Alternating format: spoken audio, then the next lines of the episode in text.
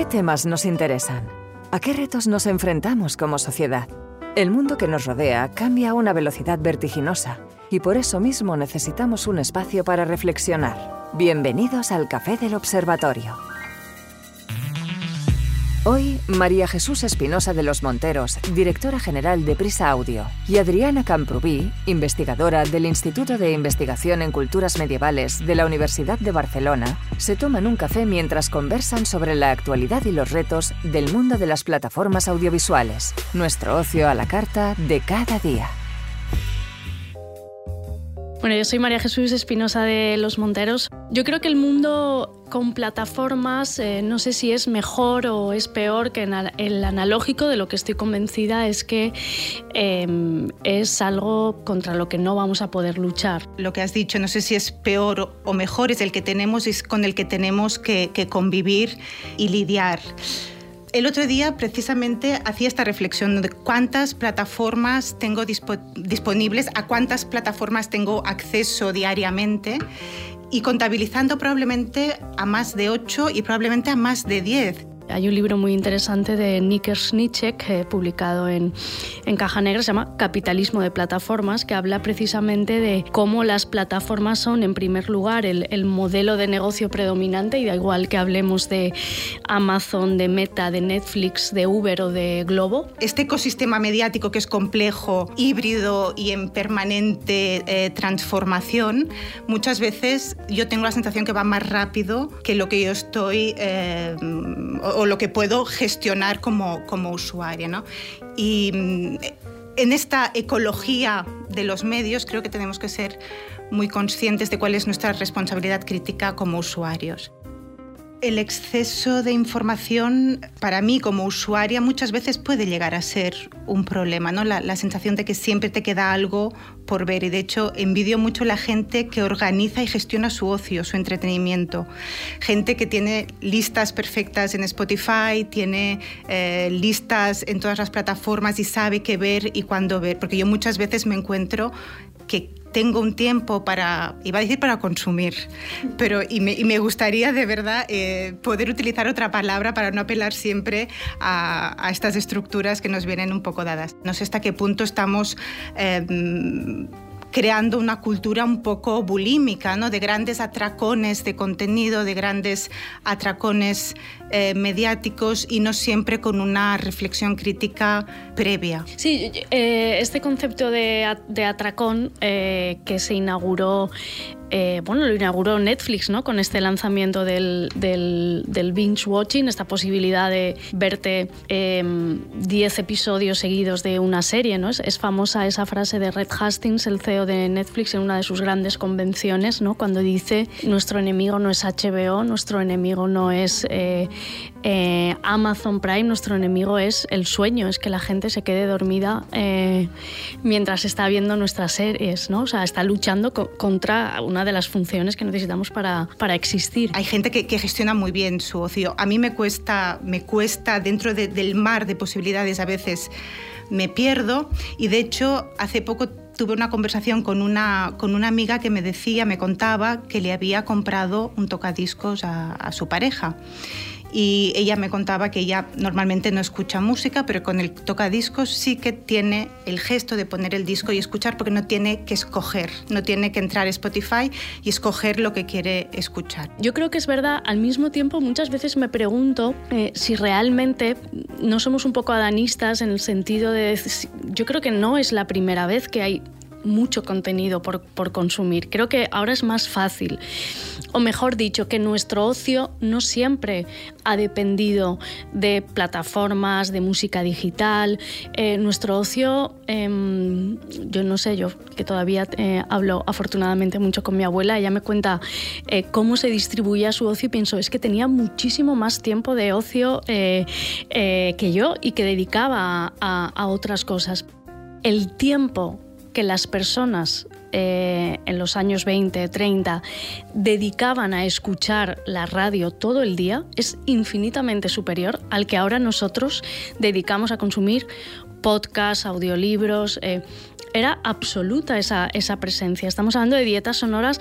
Lo que sí que es verdad es que había casi un único canal, ¿no? Y que ahora esta fragmentación o esta omnicanalidad quizá nos puede parecer que estemos consumiendo más. Me venía a la cabeza la, imagen de François Benamou a propósito de la diáspora lectora de la sociedad del, del y de las múltiples textualidades, como también de alguna manera lo que decías tú, nos hemos convertido en usuarios un poco vagabundos que transitamos entre contenidos, transitamos entre plataformas sin mm, una necesaria solución de, de continuidad. En realidad, creo que consumimos incluso menos, lo que pasa que de forma efectivamente muy fragmentada y a veces también con ese concepto eh, del que habla Escolar y que me gusta mucho, que es el de la cultura snack, ¿no? El, las cositas cortas, eh, las stories de TikTok, el meme, eh, los reels, los shorts, es todo cortito, superficial, eh, los 140 caracteres, ¿no? Es como que se ha perdido y yo creo que en ese sentido el podcast es un, una excepción la profundidad. Esta fragmentación a mí eh, me preocupa porque creo que es síntoma de nuestros tiempos y esto está de algún modo eh, configurando nuestra manera que tenemos de entender eh, el mundo y de, asimilar conocimiento, no la fragmentación. La fragmentación no es solo fragmentación eh, respecto a lo que consumimos y a lo que vemos, sino de, alguna, de algún modo tengo la sensación que hemos perdido la capacidad lineal de la historia. ¿no? Cada vez nos cuesta más empezar y acabar, necesitamos eh, dosis pequeñas y rápidas, estímulos muy, muy precisos. ¿no? La linealidad para mí es algo, algo importante y que, y que se ha perdido. Tú ahora vas a una clase de la universidad y eh, una clase magistral, pocos alumnos la, la aguantan, ¿no? Eh, necesitan cosas más más, más concretas, más, más fragmentadas. De hecho, tú a, mis alumnos en la universidad les preguntas quién es Moisés y no lo saben. Hay una crisis de referencias y hay una crisis de, de yo creo que al final es una, algo sintomático muy típico de, de, la sociedad en la que vivimos. Sí, yo, yo creo que en cuanto a contenido, creo que todas las generaciones hemos tenido la pérdida de referentes de generaciones anteriores. Creo que acostumbramos a pensar que la cultura en la que nosotros nos hemos criado, esos referentes eh, culturales que para nosotros son increíbles, ¿cómo no sabes quién es eh, Hitchcock? Eh, pasa anteriormente. Es decir, cómo ir al cine era lo mejor, no hay nada parecido a la experiencia sagrada de ir al cine, eh, escribir eh, con pluma, nada era igual de emocionante que ver el 1, 2, 3 por la noche en la televisión. Y, eso se lo decimos a generaciones inferiores, ¿no? Pero yo, por ejemplo, y vuelvo nuevamente a mi abuela, para mi abuela el, la referencia absoluta de su vida eran las radionovelas de la radio.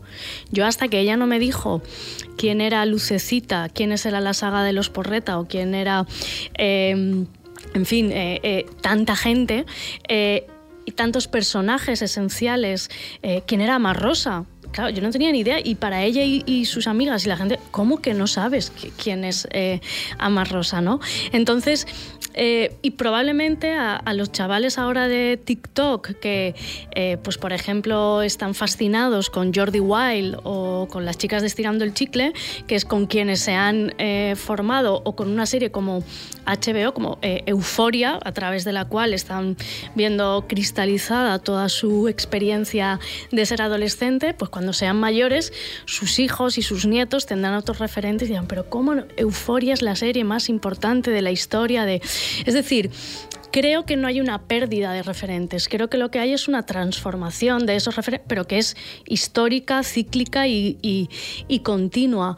Eh, puede ser que haya un descreimiento hacia lo eh, como digamos, hacia lo establecido. Hay muchas plataformas y si pensamos en filming que de alguna manera sí que se, se, se definen como curadores de la cultura eh, y de una cultura que, que, es lo que decías tú, ¿no? Hitchcock o los hermanos Marx. ¿no? Eh, creo que esto, si se hace bien y se hace siempre desde, desde la crítica y desde el, de, de, la voluntad de, de, conservar, tenemos las herramientas para hacerlo y, y hacerlo muy bien, creo yo. Como dices, Hay eh, plataformas y lugares donde tú puedes ver todo eso. Es decir, por ejemplo, el archivo eh, de Radio Televisión Española es espectacular.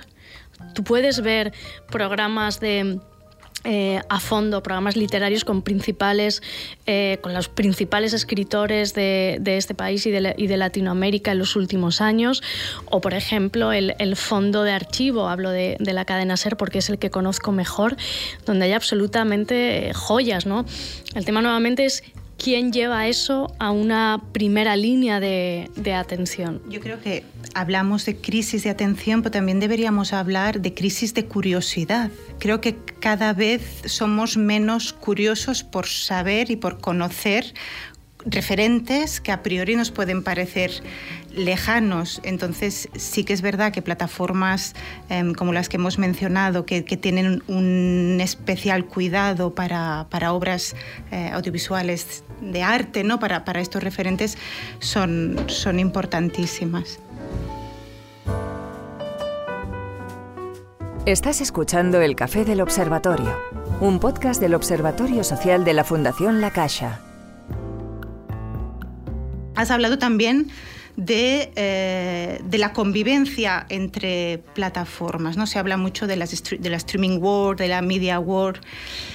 Me pregunto la tendencia cuál será en un, futuro y si no deberíamos empezar a dejar de hablar de, lucha entre plataformas y empezar a hablar de sinergias, de fusiones, de hibridaciones y apelar un poco a algo que creo que, que a ti te suena mucho porque es me imagino que articula mucho la manera que tú tienes de entender el medio del audio entretenimiento, que es la multidistribución. Y hmm. creo que, en, alguna entrevista has apelado a, esto, ¿no? los contenidos que se distribuyen de manera múltiple y que el usuario puede acceder a, ellos desde, distintos, eh, desde distintas plataformas, desde distintas ubicaciones. ¿no? Yo estoy completamente de acuerdo contigo. Ya estamos viendo cómo la fusión y la adquisición y la especialización está siendo el camino por el que van las plataformas.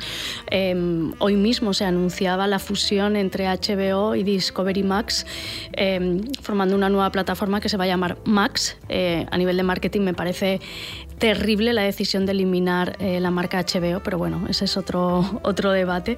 Y por último, sí, la multidistribución es, es importante, al menos para para los medios, podemos llamar tradicionales, eh, del que yo formo parte. ¿no? Nosotros creemos que debemos estar presentes allí por donde pasa la atención de, la gente. Nuestro modelo de negocio es diferente, no es un modelo de suscripción excepto en el, en el periódico.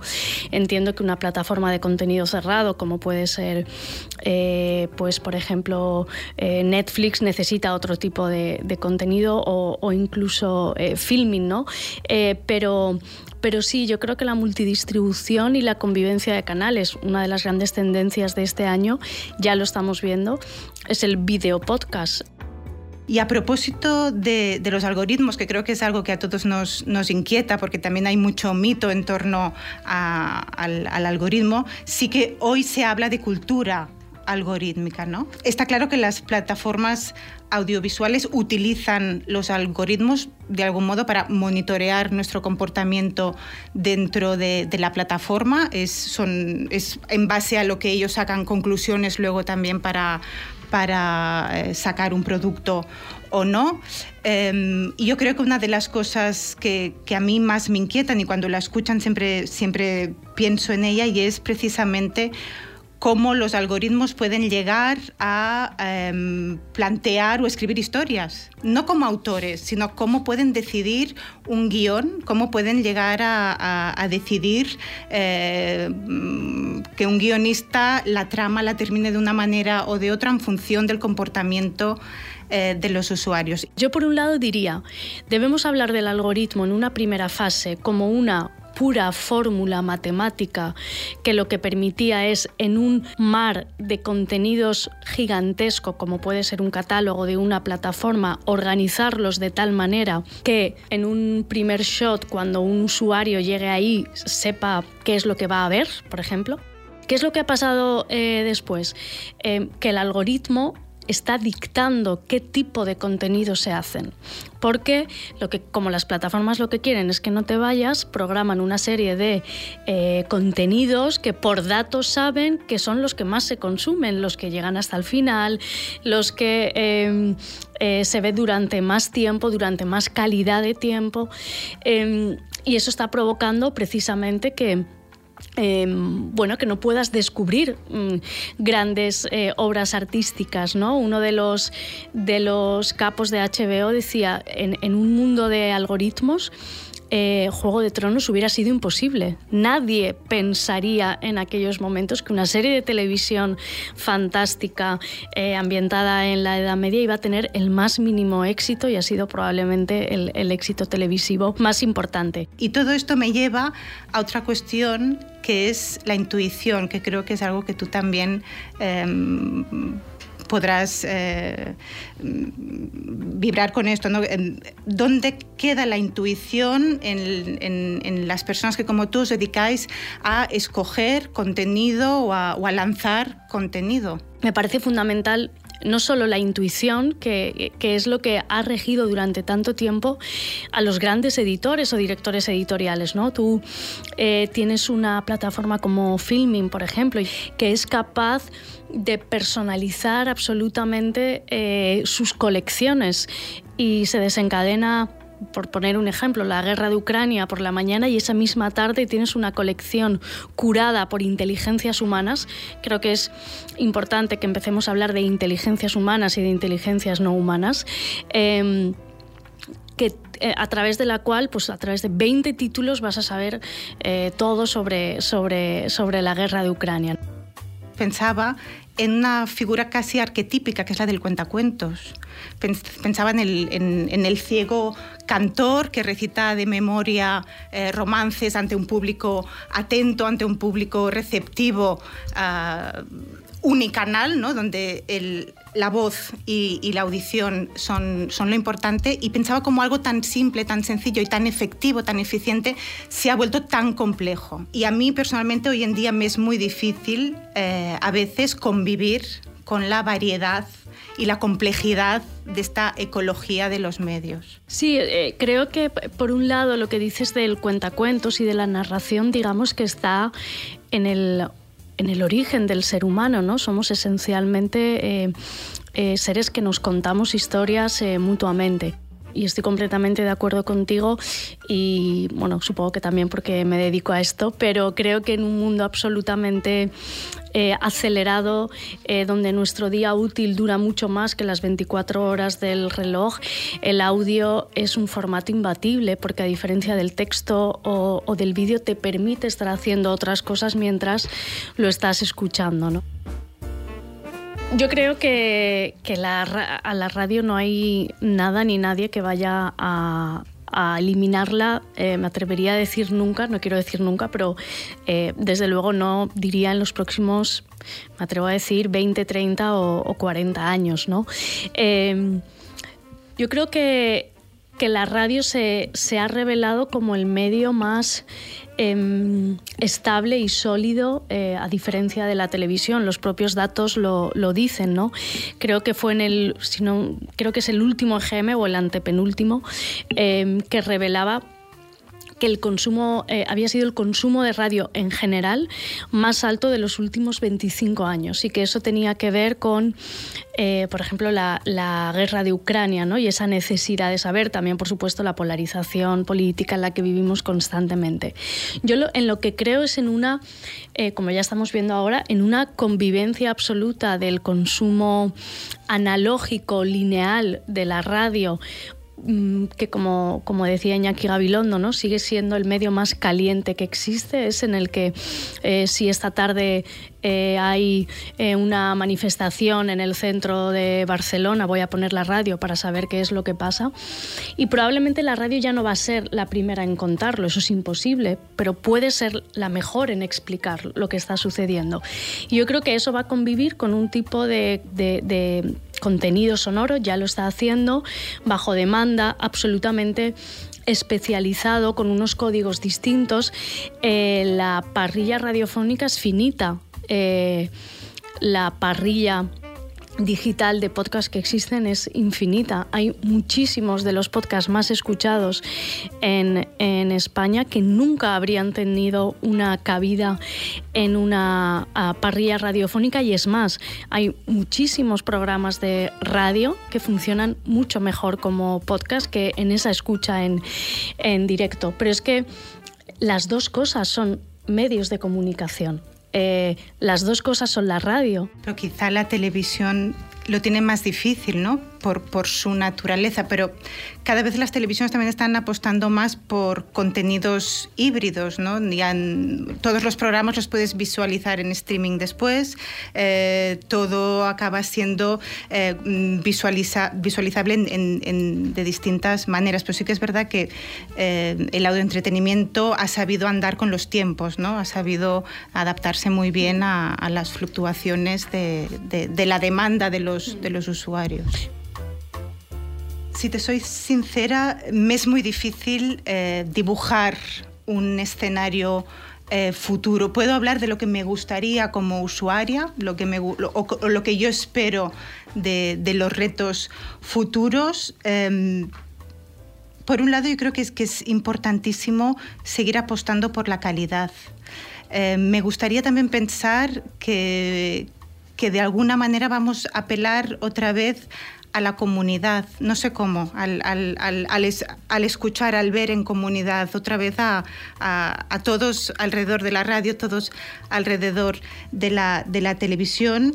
Y mm, para mí es importante seguir apostando, lo que he dicho, por los contenidos de calidad y por tener una aproximación crítica hacia aquello que, que vemos como usuarios. No, somos, no, debemos, no debemos ser usuarios pasivos que absorbemos contenidos, sino que debemos ser usuarios activos que hacemos una reflexión profunda hacia aquello que estamos, que estamos consumiendo. Comparto contigo los anhelos que, que, has hablado y me encantaría eh, que la calidad estuviera, que esta, este consumo tribal del contenido ya sea sonoro o audiovisual, se siguiera produciendo. Pero yo creo que lo que realmente va a. en, lo que nos vamos a mover en el, en el futuro, y ya no creo que sea un futuro muy lejano, es, creo que va a ser absolutamente disruptora la, aparición de la inteligencia artificial, que lo está haciendo ya, eh, y que nos va a proporcionar unos debates éticos, unas posibilidades artísticas, incluso unos nuevos perfiles eh, laborales que a día de hoy somos incapaces de imaginar, ¿no? Y esa inteligencia artificial en el futuro la veo absolutamente acompañada, casi como las dos caras de la misma moneda, eh, por la prescripción humana. Entonces yo creo que en, ese futuro, ya te digo, la inteligencia artificial versus, como decías tú, que me gustaba la intuición humana. Has escuchado El Café del Observatorio, un podcast del Observatorio Social de la Fundación La Caixa producido por Minoría Absoluta.